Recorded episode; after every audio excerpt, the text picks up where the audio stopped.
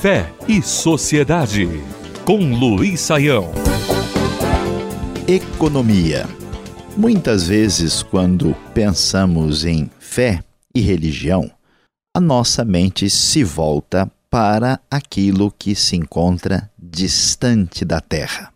Nosso pensamento se volta para aquilo que os filósofos costumavam chamar de metafísica, uma realidade espiritual, etérea, muito gloriosa e especial que nos distancia do material, daquilo que está à nossa volta, aquilo que pertence ao reino do imediato.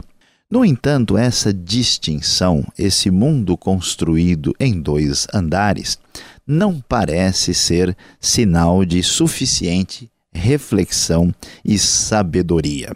Tanto é verdade que, quando olhamos para os escritos sagrados dos sábios, dos profetas e daqueles que foram inspirados pelo Divino, vamos encontrar conselhos práticos, objetivos que atingem todas as áreas da vida.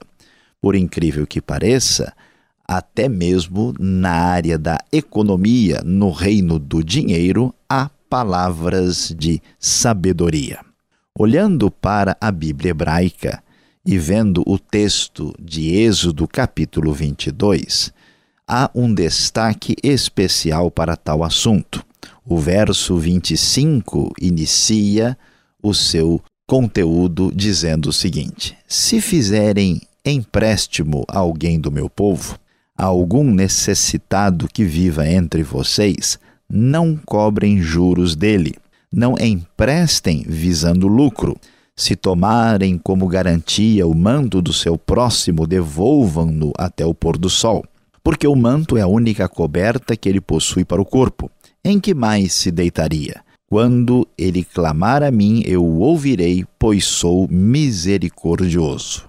A palavra divina mostra uma preocupação genuína e importante pelos mais pobres e pelos mais necessitados, que são a maioria no mundo civilizado do século XXI.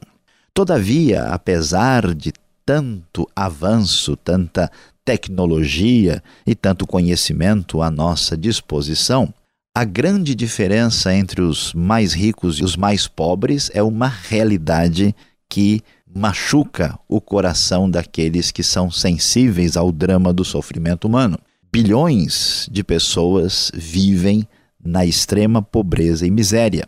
Enquanto isso, nós temos um mundo de nações ricas que muitas vezes acaba jogando fora aquilo que seria precioso em determinados lugares do mundo. Na realidade brasileira, isso não é diferente. Uma das nações talvez mais perversas do mundo em termos de distribuição de renda quando 10% da população, mais ou menos, vive numa situação muito boa e 90% vive em dificuldades.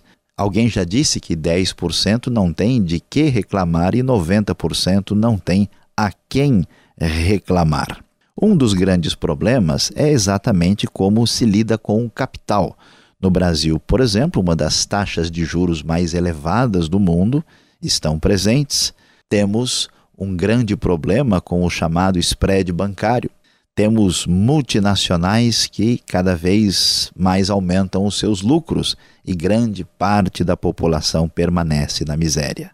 A palavra de sabedoria dos tempos antigos dizia: ó, diante do necessitado, diante daquele que vive em dificuldades, não se aproveite dele. O termo hebraico, devidamente analisado, significa juros excessivos, aproveitar-se do necessitado, aproveitar-se do miserável, tirar lucro daquele que luta pela sua sobrevivência na Escritura Sagrada é um pecado.